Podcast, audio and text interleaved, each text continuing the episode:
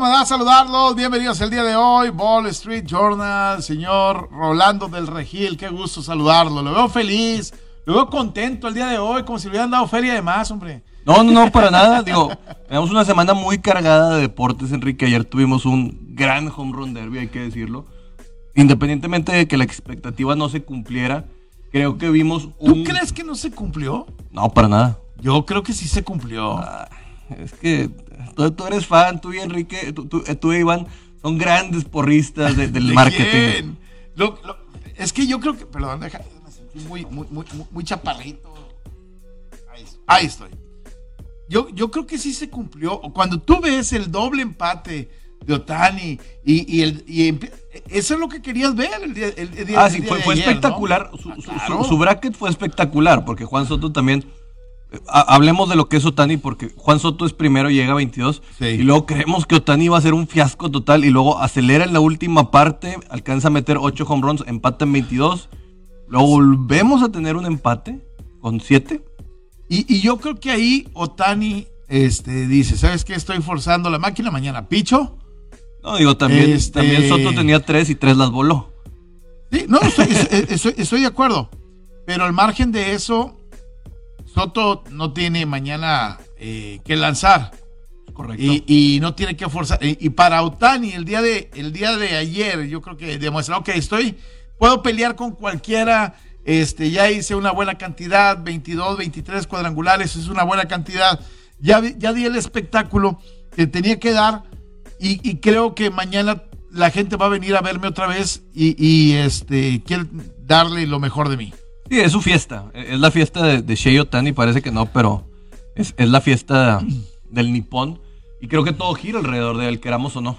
Y de, hecho, el gran este, drama o lo que se vive el día de ayer es en los medios. Con Stephen A.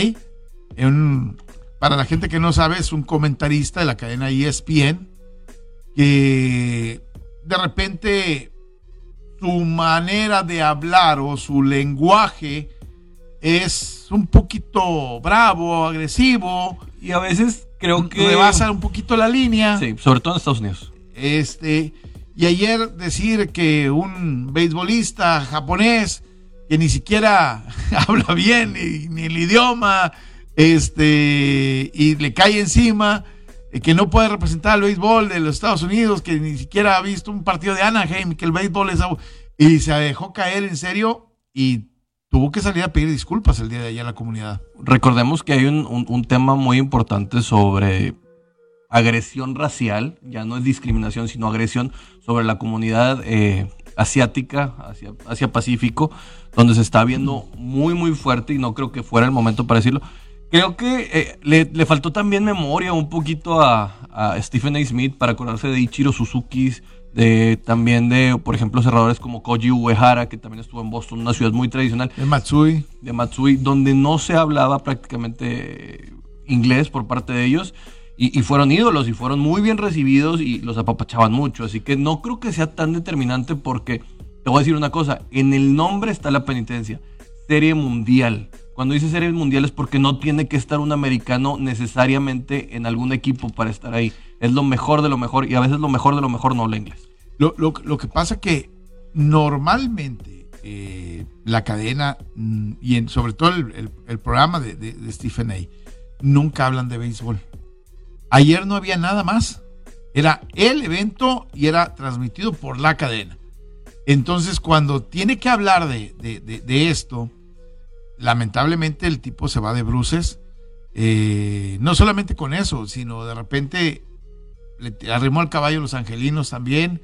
Le arrimó el caballo en, varias, el caballo es de quien le paga el cheque. Eh, eh, a, eso es lo que, voy. Y como que, oye, pues no me haces un favor, O sea, discúlpame, eres el mejor pagado, uno de los dos mejores pagados de la, de la cadena y no nos estás ayudando en nada.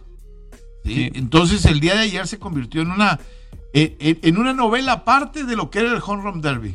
Sí, y se me hace imprudente, por no decir otra palabra, porque creo que un periodista, o por lo menos un, un anchor de ese nivel, tiene que tener mucho más noción hasta dónde llegan sus palabras. Y cuando sales así nada más arrebatado a tirar, y porque te quieres subir al tren de la, de la succión de un tema que ni siquiera es tu parte principal. Stephen A., ¿de qué es? Fútbol americano y básquetbol. Y de repente que se mete al golf o alguna, o alguna otra cosita. Pero no es tu fuerte y creo que inclusive sus mismos compañeros pueden hacer leña de árbol caído para después hacer. yo creo que este comentario como ha pasado en el, en el pasado, válgame la rebusnancia, este, le puede costar bastante caro en, su carrera. Y como ha habido otros compañeros que quedaron marcados y que tarde o que temprano, de por sí la cadena está viviendo ahí por un, incidente con una, muchacha también que hizo unos comentarios este, acerca de otra compañera de media trepadora por situaciones de racismo y todo ese tipo de cosas. Hoy, hoy como que la cadena está viviendo un momento de, novelesco dentro de su personal. Sí, creo que obedece más a intereses personales que a veces no contemplan la dimensión donde están parados y cuando tienes un micrófono la responsabilidad que tienes, sobre todo a ese nivel y en qué momento lo estás haciendo. Lástima por ellos, pero a fin de cuentas eh, tienes que, tienes que medirte y tienes que, tienes que saber lo que está Exactamente. Ahora, lo más importante es de esto fue el béisbol el día de ayer. Y regresa el home, run, el home run derby. Y creo que se lo lleva Pita Alonso y mucha gente dice, oye, es el mejor jonronero. No, no es el mejor. Es el que mejor gana, el, bueno, al que le va bien en este evento. Yo hace un momento afuera les decía, eh, tú tienes que ver que seas un gran jonronero en los momentos de presión, que tengas que empujar una carrera en el momento importante, como por ejemplo Altuve, ¿no? Que te lo demuestra de repente el chaparrito, no, es un gran jonronero, pero cuando necesita ponerla al otro lado, la, ha puesto del otro lado en momentos de presión, ¿no? Yo le hablo a mucha gente que, por ejemplo, guardando las proporciones en el golf, dices, hay grandes pegadores largos en el tour y hay torneos de pegador largo de driver. Claro. Es muy diferente. Claro. Es muy diferente porque pegar un, un, driver largo en su momento en un campo complejo y todo no, es tan fácil como estos tipos que lo hacen en la práctica. Y el home run derby es a modo para que lo hagas. Claro. Y hay grandes bateadores de, de práctica de bateo que luego no lo hacen en su momento, como hacerlo cuando tienes de repente un tipo tirándote a 97 millas, lo que implica esa presión para ganar. sí, con la, casa, con la casa llena, este, perdiendo por dos carreras eh, ahí es donde quiero ver, no un cuadrangular, un hit. Claro. con eso es que es suficiente, ¿no? Es, un tema que aquí es lúdico, es de, darte mucha, mucha diversión, muy vistoso todo lo que hay. Y, y, Pita Alonso lo sabe hacer bien. Este era un parque que todavía se iba a hacer más impresionante por lo que podía volar la bola. Pero creo que los 32 de Otani siguen siendo mucho más llamativos que lo que pudo haber hecho Pita Alonso. Nos dieron una gran tarde, nos recordaron que un tiempo no hubo pandemia y, veíamos esto considerablemente. Por ahí estuvo Ken Griffey Jr., eh, David Ortiz, también estuvieron figuras ahí como Fernando Tatis Jr. siendo parte y todo eso. Y creo que vale la pena y, y, al final, este, dentro de la novela que a veces se convierte en los deportes, llega Mancini a la final. Y Mancini, este, para la gente que no lo sabe, él venció un cáncer de colon y está de regreso en el béisbol. Y verlo en un momento estelar del béisbol, creo que para él y para cualquiera es una motivación. Y creo que al final de la, de la, novela hubiera sido que a lo mejor Mancini hubiera ganado el, el, título. Y pero bueno, al final de cuentas, este, creo que eh, esto enmarcó todavía un poquito más la telenovela que se, que se vivió el día de ayer, ¿no? Sí, que, él habla que él quiere estar presente para darle a la gente inspiración y para hablar de la historia de cáncer.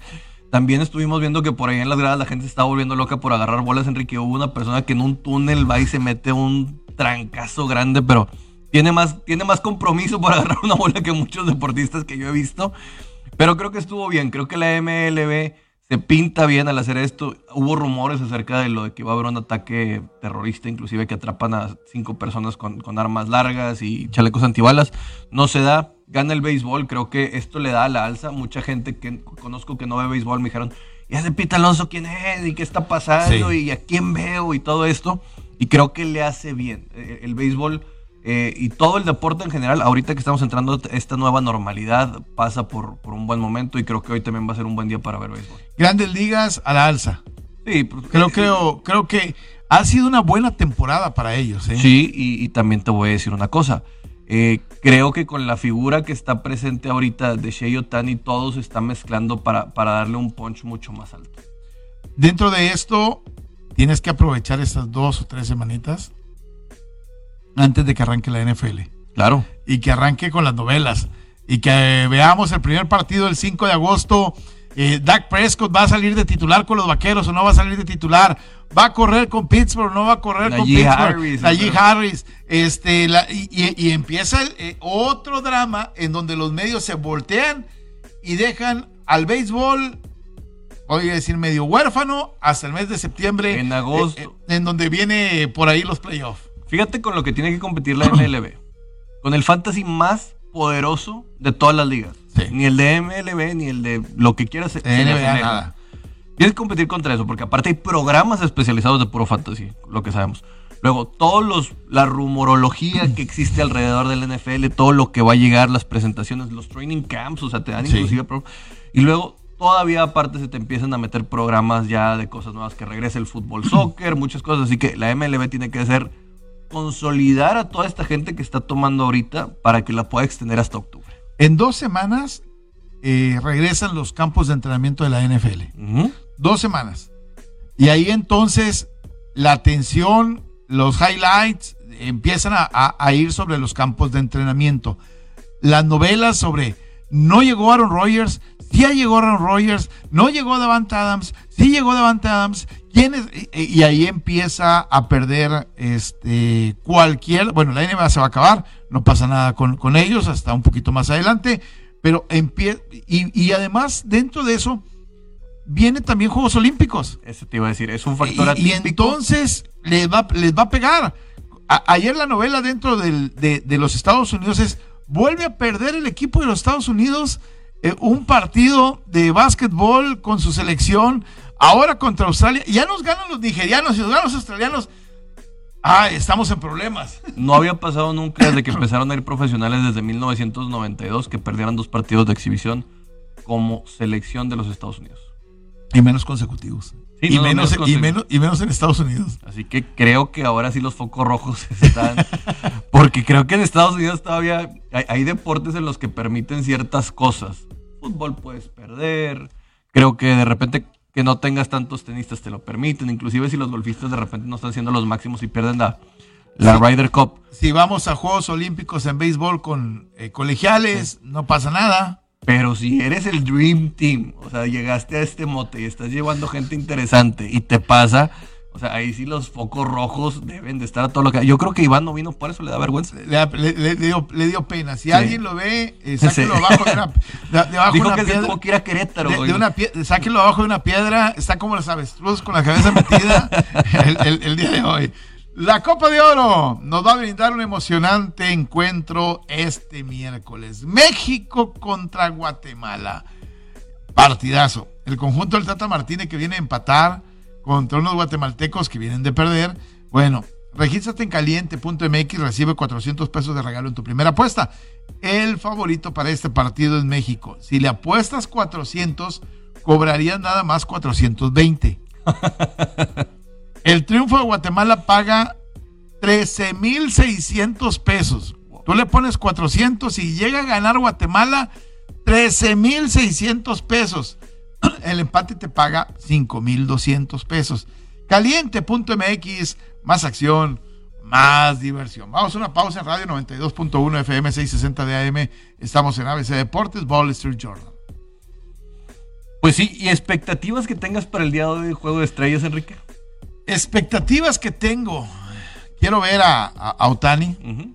Quiero ver este, que salga y tire dos entradas máximo tres entradas este, manteniendo su nivel de, efectividad sin permitir carrera.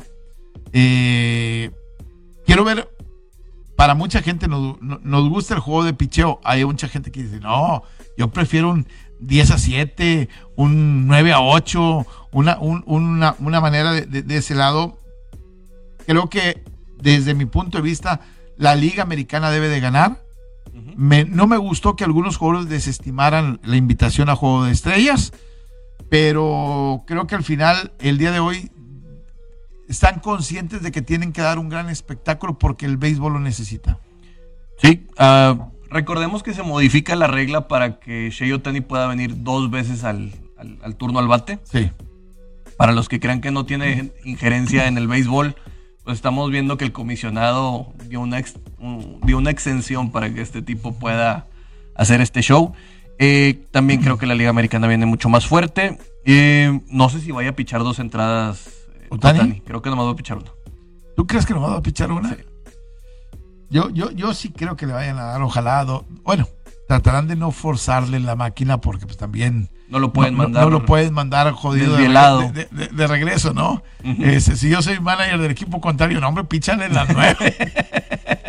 píchale las nueve, ¿no? Qué tristeza que no tengamos ningún mexicano dentro de esto. Nos hubiera gustado ver a, a, Urias. Sobre todo Julio. Este, creo que hubiera sido bueno para, para el béisbol en México, me hubiera llamado un poco más la atención. Eh, homenajes que se le dan a Vini Castilla, por ejemplo, el día de ayer, eh, algunos de los peloteros llegaron con la casaca de, de Vini Castilla, aprovechando que están en, en, Colorado, Y, él fue, este, obviamente, eh, parte de de, un equipo ganador y, muy exitoso y que encumbró al equipo de los Rockies. Pero, ¿qué espero? Espero un duelo de batazos el día de hoy, al final de cuentas, fíjate. Sí, creo que por lado de la americana todavía lo veo más sólido, pero como quiera lo que se, te va, se va a tener que enfrentar por ahí el señor Sheyotani tiene a Max Monsi en segundo. Sí.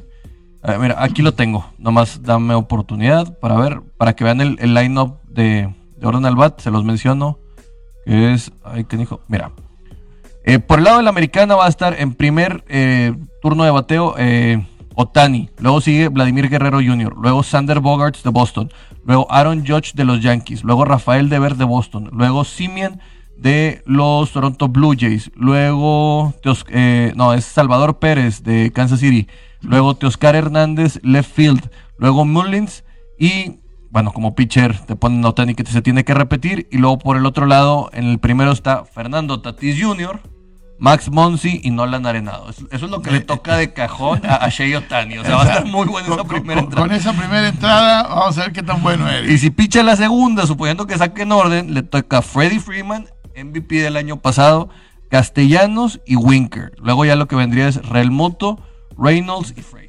Creo que los primeros tres sí, sí es aduana interesante eh, eh, para. Que es, parte del duelo que tú quieres ver, ¿no? Sí, pues creo que inclusive los mismos managers lo están armando de esta manera para meterle más sazón. Porque dices, si yo lo saco, imagínate que me digan, no es lo más fuerte, pues no, claro que vamos a darle el highlight bruto. ¿Qué, qué lejos estamos de aquel momento donde Valenzuela contra Teddy Guerra en el juego de estrellas y los dos este, pichando de manera estelar esconde ponchados de, de, de Ted Higuera y venía Valenzuela y saquen tres. E, e, ese era un verdadero juego de estrellas para, para nosotros en México. Para nosotros como No estamos lejos, Enrique. Creo que es más un tema de marketing que consoliden la marca tan turquía como Urias. Pero el siguiente año puede ser muy Podría ser. Y, lo que hagan esta temporada, ellos tienen que entender que no los deja fuera un tema de, de, ellos, sino las decisiones probablemente de, de coaches pero yo creo que el siguiente año, si siguen haciendo las cosas bien, cualquier manager va a decir, porque te lo voy a decir. Si Houston está, probablemente sí por ahí el manager le pudiera estar hablando. Y ya no creo que en el, en el tema de que Dave Roberts le, pudiera hablar el siguiente año. Pero muchos coaches de la Nacional están viendo a Julio Urias con, ojos de street. Exacta, exactamente. Pero bueno, vamos a ver el día de hoy qué nos deja el, juego, de, el juego de estrellas. Tenemos una entrevista Sí, me tocó entrevistar a Carolina Mendoza, clavadista, eh, va a, Tokio en sincronizados de trampolín de tres metros. Una historia, Enrique, de rebeldía, de resiliencia, de revancha. Ella ya estuvo en Londres a sus 15 años y tiene un proceso donde incursiona en un programa de televisión donde vio una lesión. Quiero que lo vean, sinceramente, dense estos 10 minutos. La, entrevista extendida va a estar ahí en, en, nuestras redes sociales, que les recomiendo que sigan, pero está muy, muy buena. ¿Nos ayudas, productor, con, con la entrevista de Caro? Amigos del Wall Street Journal, estamos aquí con otro atleta olímpico que va a estar en Tokio y es Carolina Mendoza, quien va a sus segundos Juegos Olímpicos, ya tuvo presencia en Londres y ahora repite. Y la historia de Caro es una historia que es de revancha, el nombre es revancha. Y te saludo, Caro, porque quisiera contarle a todos en estos 10 minutos lo que pasa por tu cabeza y lo que viene. Hola, pues muchísimas gracias por el, por el espacio, por el tiempo. Eh, a mí me encanta, me encanta platicar mi historia, me encanta recordar también esos momentos que ahora los veo muy diferente a como los viví en, en su momento, pero, pero muy contenta, muy agradecida sobre todo de todo lo que, pues todo el proceso, ¿no? Que ha sido bastante largo, pero al final ya valió la pena tanta espera y tanta incertidumbre. Bueno, a tus 15 años volaste a Londres para tus primeros Juegos Olímpicos. A lo mejor no fue como esperabas todo, pero simplemente el hecho de estar ahí, todavía no puedes tener una licencia de conducir, pero ya estabas volando de una plataforma de 10 metros. Sí, este justo fue, la verdad fue una experiencia única que definitivamente creo que sí marcó mi, mi carrera deportiva. Incluso mi manera de ver la vida y de ver las cosas cambió mucho a partir de eso. Eh, sí no fue, no fue mi mejor experiencia, la verdad es que fue algo muy duro, yo estaba muy chica, eh, no estaba preparada yo mentalmente, eh, no, no sabía cómo, eh, pues a lo mejor tomar muchas cosas, ¿no? Entonces sí fue una experiencia bastante dura que me enseñó muchísimo y bueno, ahora gracias a eso salí adelante y seguí con una mentalidad de, de querer seguir enclavados, de querer seguir eh, dando lo mejor de mí, pero, pero sí fue, bueno, ahora que voy a Tokio creo que voy mentalmente preparada, creo que más madura en muchos sentidos, entonces quiero disfrutarlo muchísimo y pues estoy muy, muy emocionada.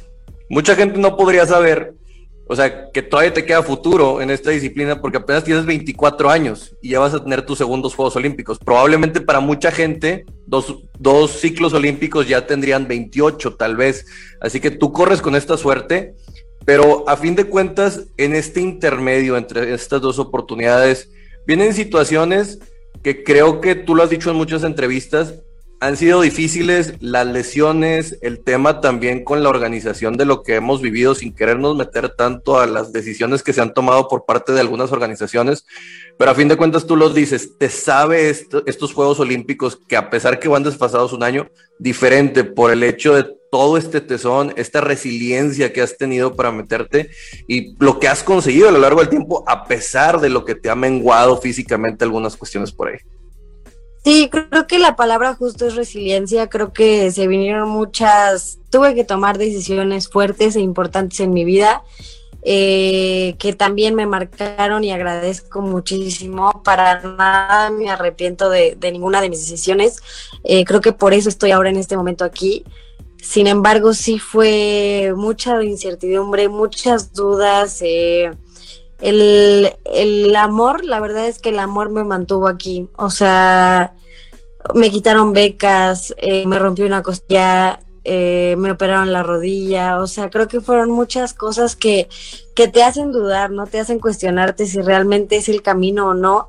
Y, y si obviamente llegas a pensar, bueno, o sea, por algo sigo aquí y, y de adentro de mí algo me decía que siguiera, que, que siguiera, que pues que le echara muchas ganas, que lo disfrutara, porque hubo un momento donde antes de Río lo empecé a dejar de disfrutar, antes de Río yo como que estaba perdida, no sabía qué quería.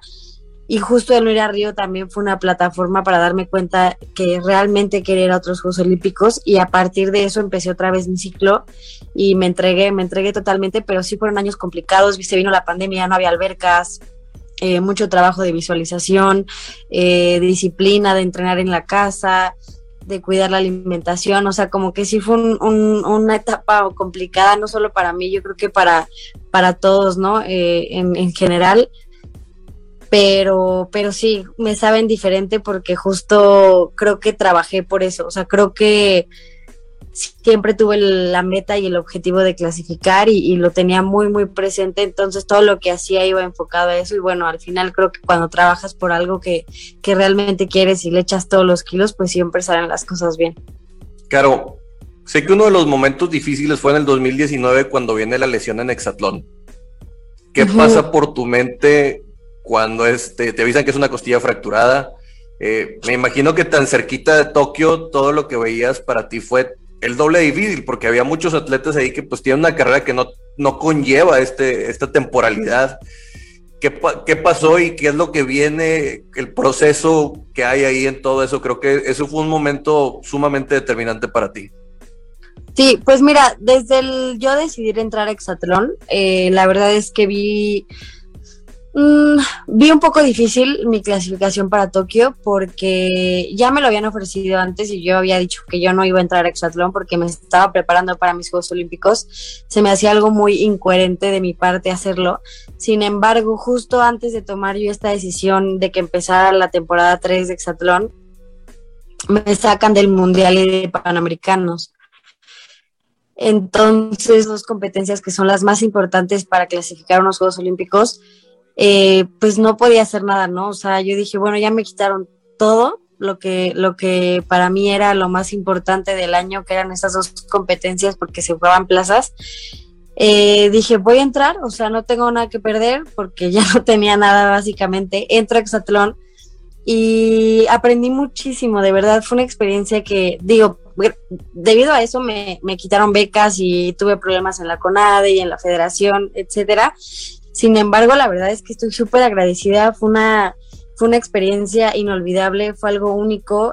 Y cuando me rompí la costilla, yo me acuerdo perfecto que yo creo que tres semanas antes de eso, bueno, al, al, mes yo soñaba con clavados, o sea, soñaba con volver a entrenar, soñaba con mi familia, soñaba que despertaba en mi casa, o sea, de verdad extrañaba mucho, extrañaba mucho eh, el estar incomunicado, es muy complicado, es muy difícil, es muy tedioso, diario haces lo mismo, no sabes qué día es, no sabes qué hora es, o sea, no sabes nada, entonces sí era muy complicado. Y, y tres semanas antes yo deseaba, o sea, yo decía, ya sáquenme de aquí, hablé hasta con el productor para que me sacara, o sea, fue de verdad, o sea, yo atraje lo que quise y de verdad yo estoy segura que tanto pedí salir que me rompí la costilla, o sea, porque no fue un accidente, no fue, o sea, se me zafó una mano de una tirolesa, o sea, se me zafó te una veías bien sólida en la prueba, o sea, estabas ah, dominándola. Iba ganando por muchos, iba ganando por mucho, yo me acuerdo perfecto. Eh, iba corriendo con Steph, que en paz descanse, y qué, qué, buena carrera, me acuerdo muy bien. No es cierto, no era Steph, era Cassandra. Cassandra o Steph, no recuerdo bien. Pero me rompí, o sea, me zafé yo de, de uno de los manubrios de la, de la, de la tirolesa y sentí un golpe fuertísimo aquí, pero mientras, yo me acuerdo perfecto que mientras yo iba cayendo, yo decía, ahorita te levantas y corres, porque así era, o sea, te tropiezas y órale, para arriba y sigues corriendo. Y cuando yo me caí en ese milisegundo, estaba buscando ya la forma de cómo me iba a parar para seguir corriendo. Y no, o sea, es, un dolor. Nunca he sentido un dolor tan fuerte en mi vida, te lo juro. O sea, y vaya que he tenido yo lesiones en mi deporte y así. No, o sea, es un dolor único. No podía ni sacar ni meter aire, me estaba ahogando. Seguía yo colgada del arnés ahí con la costilla rota. Obviamente yo no sabía que la tenía rota pero a mí me dio mucho miedo porque yo no podía sostenerme de un lado, o sea, mi cadera como que se me falseaba, entonces yo decía, no manches, se me rompió la cadera, o sea, me preocupé horrible porque dije, ya no voy a poder caminar nunca, piensas lo peor, ¿no? Ya sabes. Sí. Entonces empecé a pensar lo peor, llegamos al hospital, me dolía horrible, insoportable, y el doctor llegó y me dijo, bueno, o sea, hay una buena y una mala. Y yo, pues la buena, y me dice, la buena es que tus órganos internos están bien. Y yo para esto yo ya había dicho, no, hombre, en una semana ya estoy y, vuelvo al juego, ¿no? O sea, normal. Y me dice, la segunda es que te rompiste la costilla. Y yo así, no, empecé a llorar horrible. Eh, y pues nada, o sea, como que me sentía muy triste, pero a la vez aliviada de que ya iba a poder ver a mi familia. Eh, no sabía yo cuánto tiempo iba a tardar en recuperar. La verdad es que me recuperé súper rápido solo estuve con una faja, no te hacen operación ni nada, estuve con una faja varios tiempo y, y a los dos meses empecé a entrenar poco a poco. Me dolía un poco cuando hacía mortales y así, pero mi costilla ya estaba soldada, pues pegada sola. Y entrené tres meses, me preparé tres meses para el último selectivo, eh, selectivo que hubo antes de pandemia y no me fue nada mal. O sea, a pesar de que entrené tres meses, quedé en los cuatro, en, quedé en cuarto y, contenta. O sea, la verdad es que acabé contenta porque sé que entrené y di lo mejor en esos tres meses y, pude dar pelea a pesar de que la CONAD estaba enojadísima conmigo, a pesar de que me habían quitado todo. Yo solamente pedí que me dejaran entrenar para que yo pudiera demostrar que, que todavía podía y así fue. Y fue después que empezó la pandemia.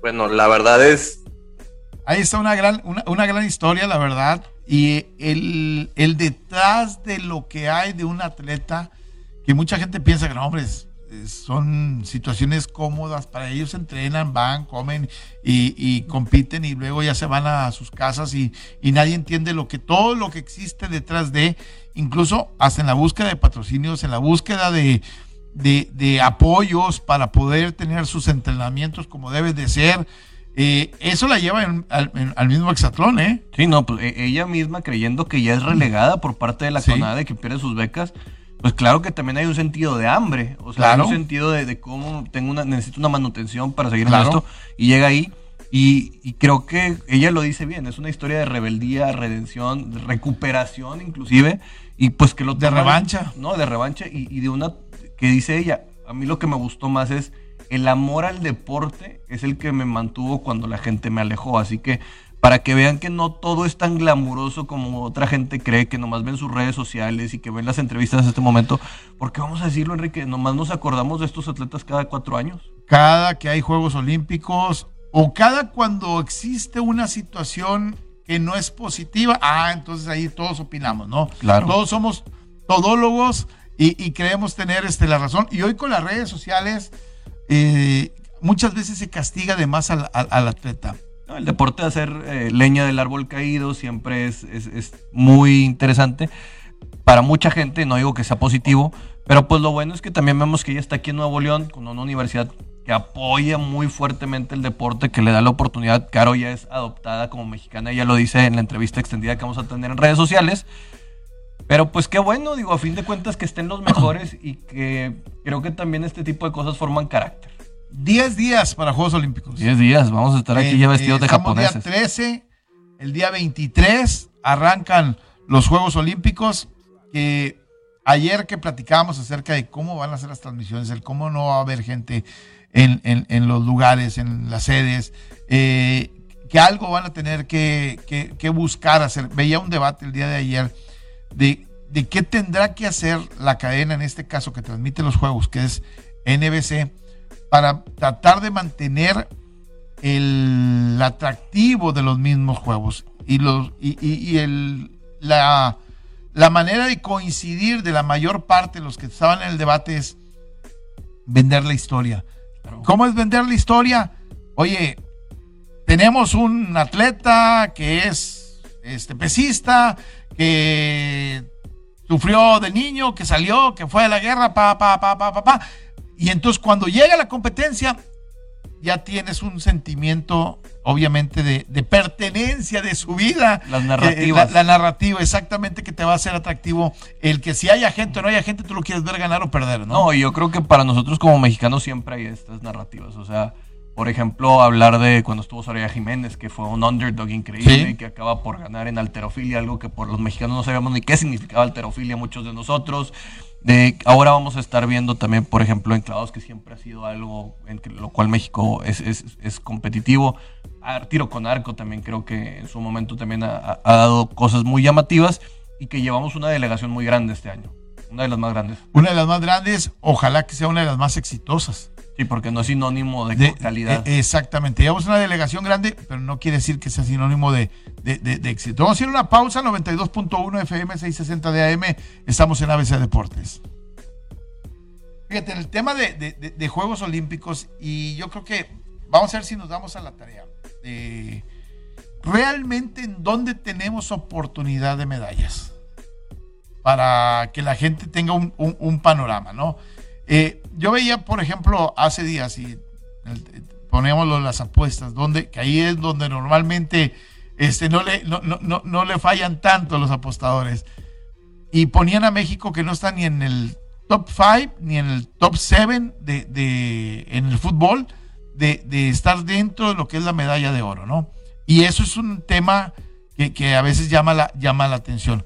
Hoy, en el caso de las apuestas, por ejemplo, con las dos derrotas en el básquetbol de Estados Unidos, seguramente se están moviendo este, a favor o en contra. A lo mejor la gente dice, esto es lo que necesitaba el equipo de Estados Unidos para llegar a Juegos Olímpicos y llegar con, entonces sí, con, con, un par de rejones que lo haga este, mantener el cuchillo entre los dientes y ganar los partidos. ¿eh?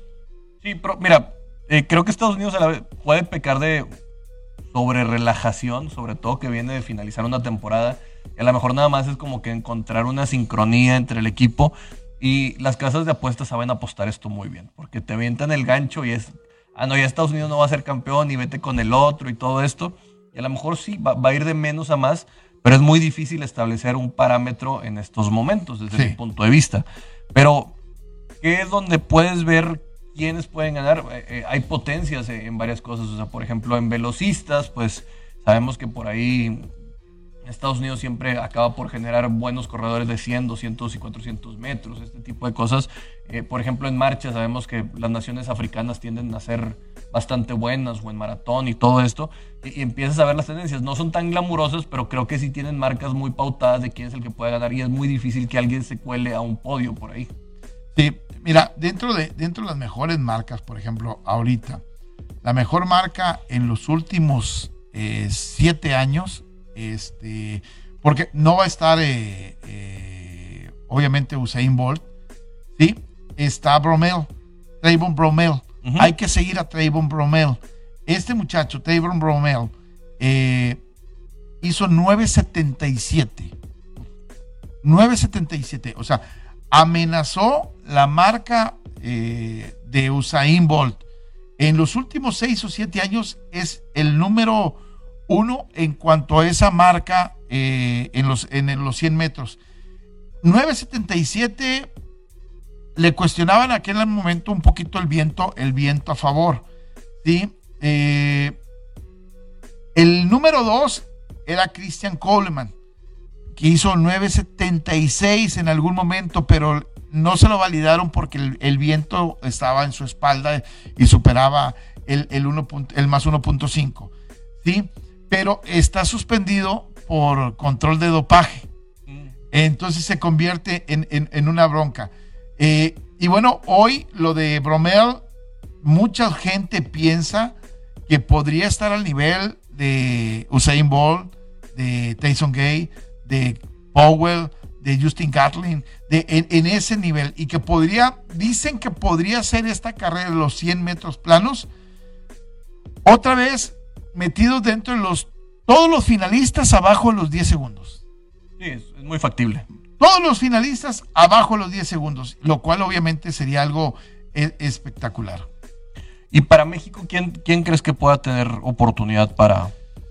Híjole, de, México hay esperanza obviamente en los clavados. Me, gustaría, y, más porque tenemos como cinco regios que van en, en los clavados.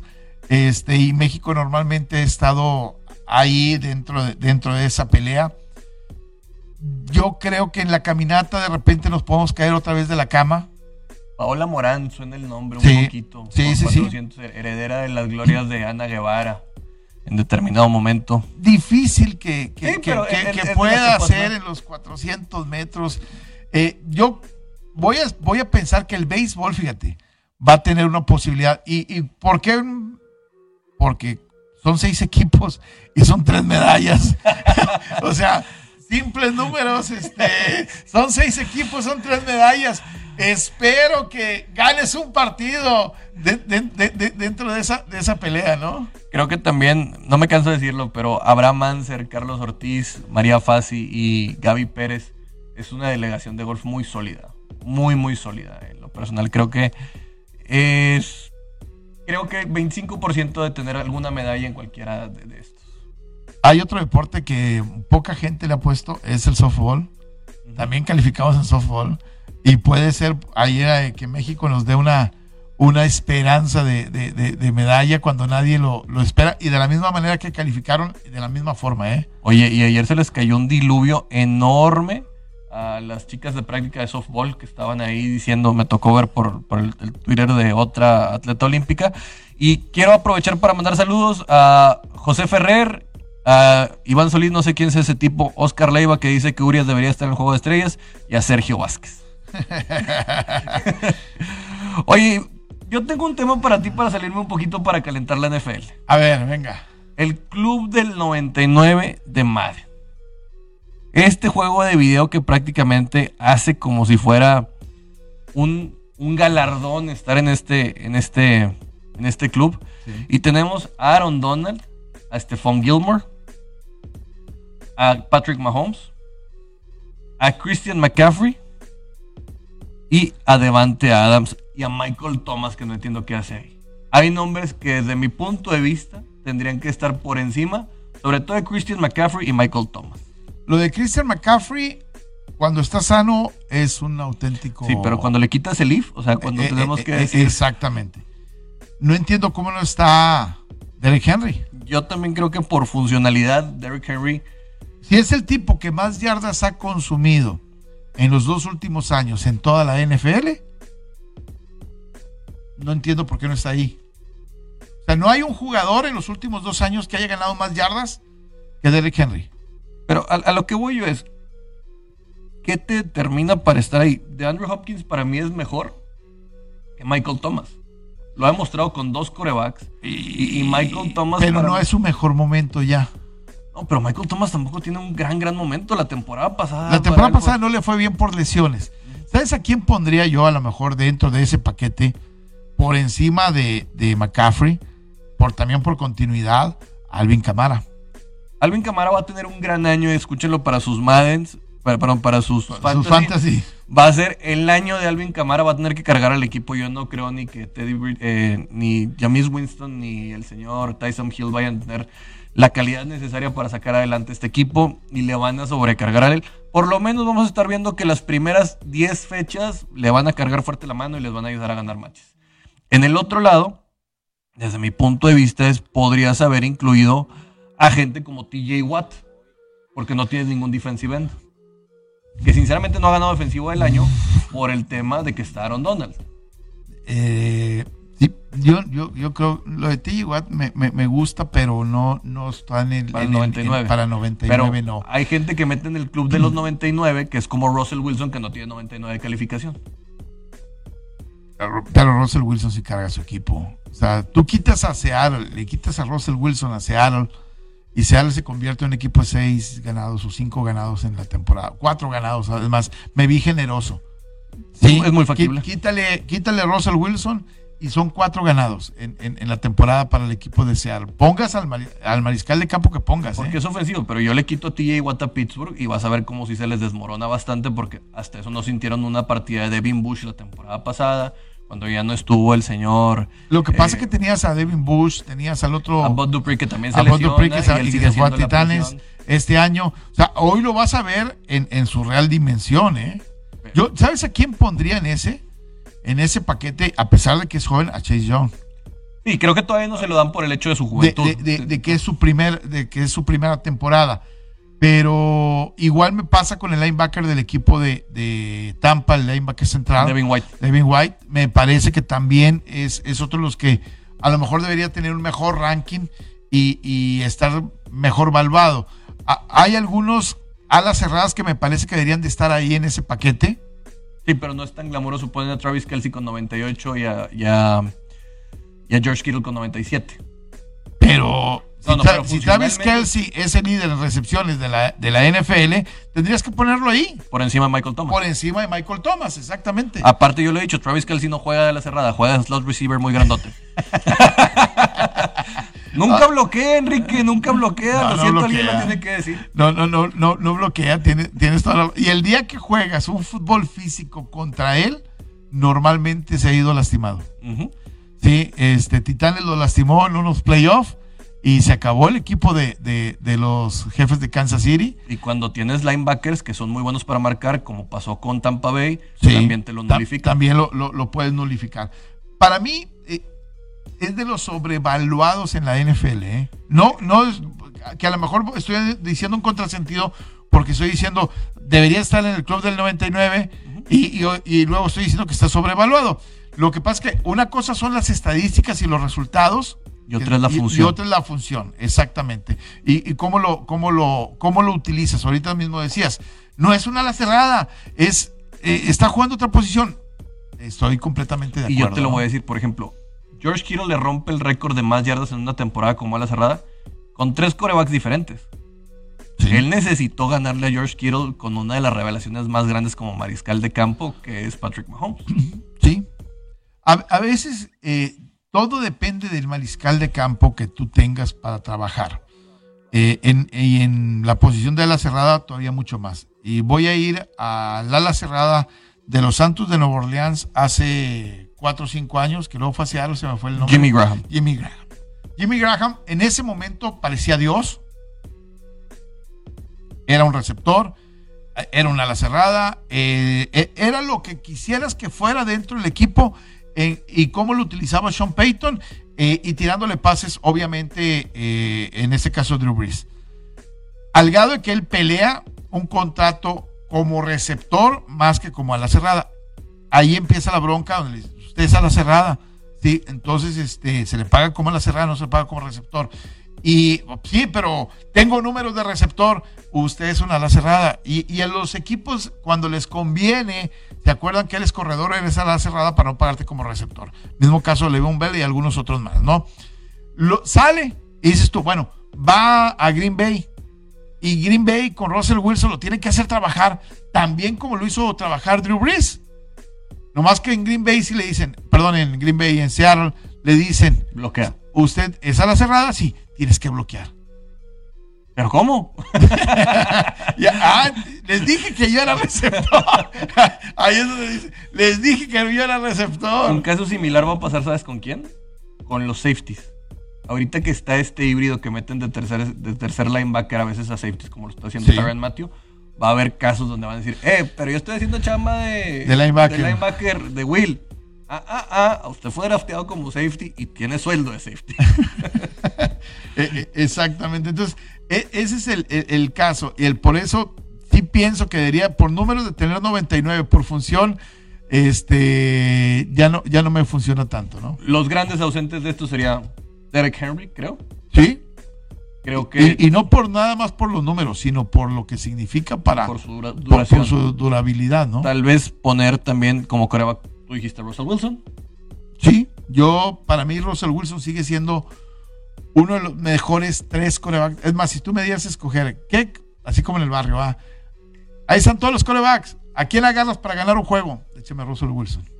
¿Y quién más crees que podría estar ahí? Bueno, Devin White, como dijiste, por su edad, y también Chase Young. Con esos creo que cerramos para decir que a veces el, e, es, e, esta, este galardón que le da el juego de video no siempre es tan atinado como nosotros creemos. Yo, yo quiero saber el número que le dieron, por ejemplo, a un Matthew Stafford.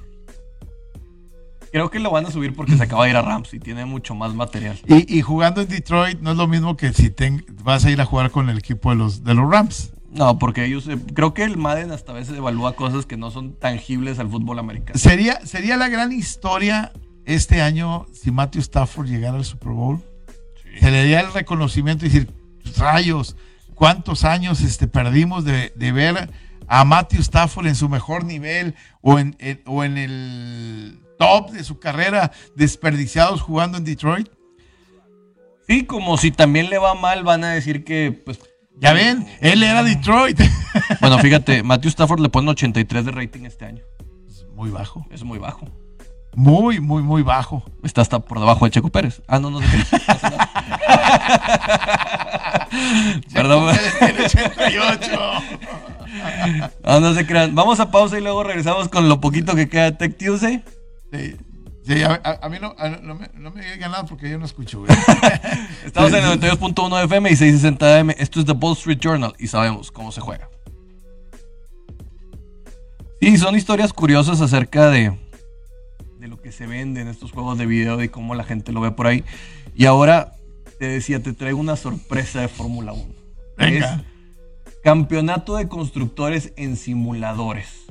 Imagínate esto, o sea, la F1 dijo, vamos a hacerlo tan serio que todas las escuderías van a tener su representación en simuladores con corredores reales y hay una corredora mujer por cuota de género.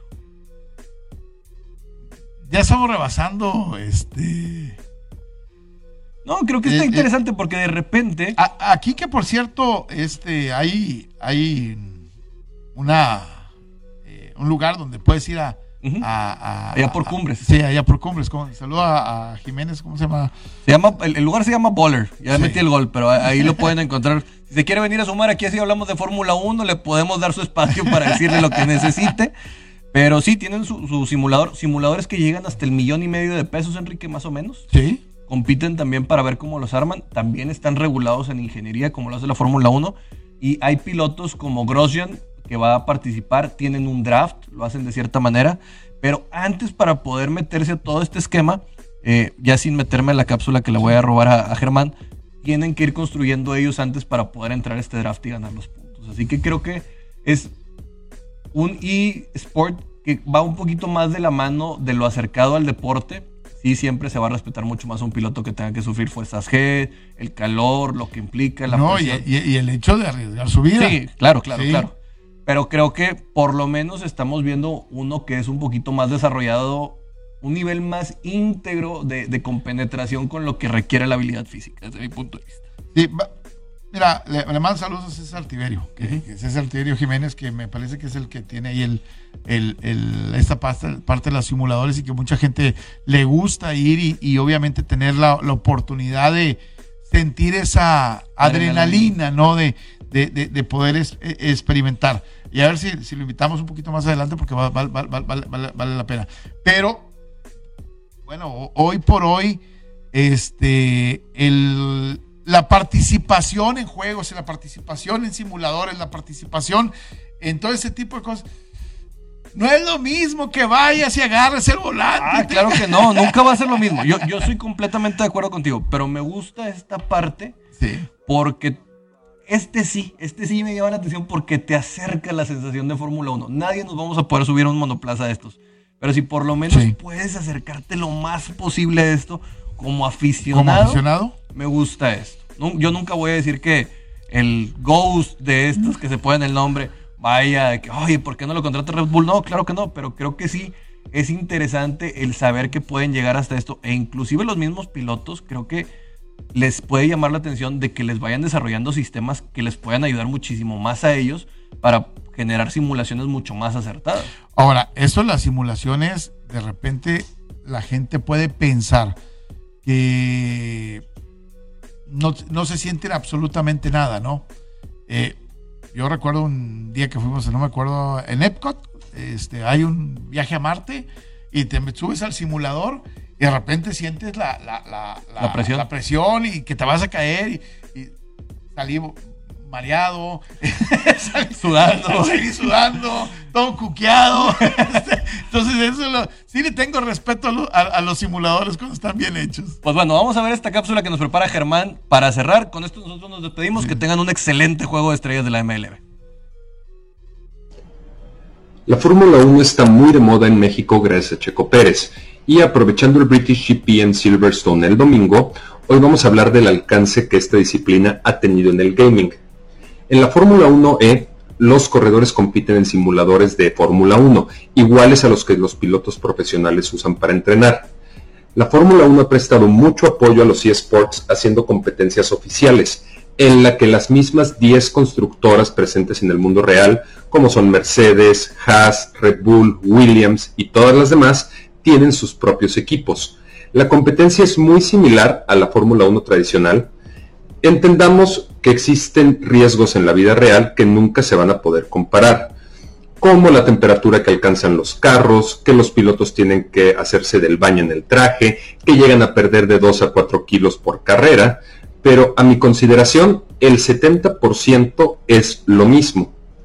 Ejemplos son que Red Bull acaba de firmar con Fierce PC en Londres para mejorar sus simuladores para la temporada 2021 Esto abre muchas puertas de diseño. Por ejemplo, en la Fórmula 1 solamente tenemos cuatro motores y desde que Honda anunció su posible retirada, solamente tenemos el motor Mercedes, Renault y Ferrari, accesible a las, a las constructoras.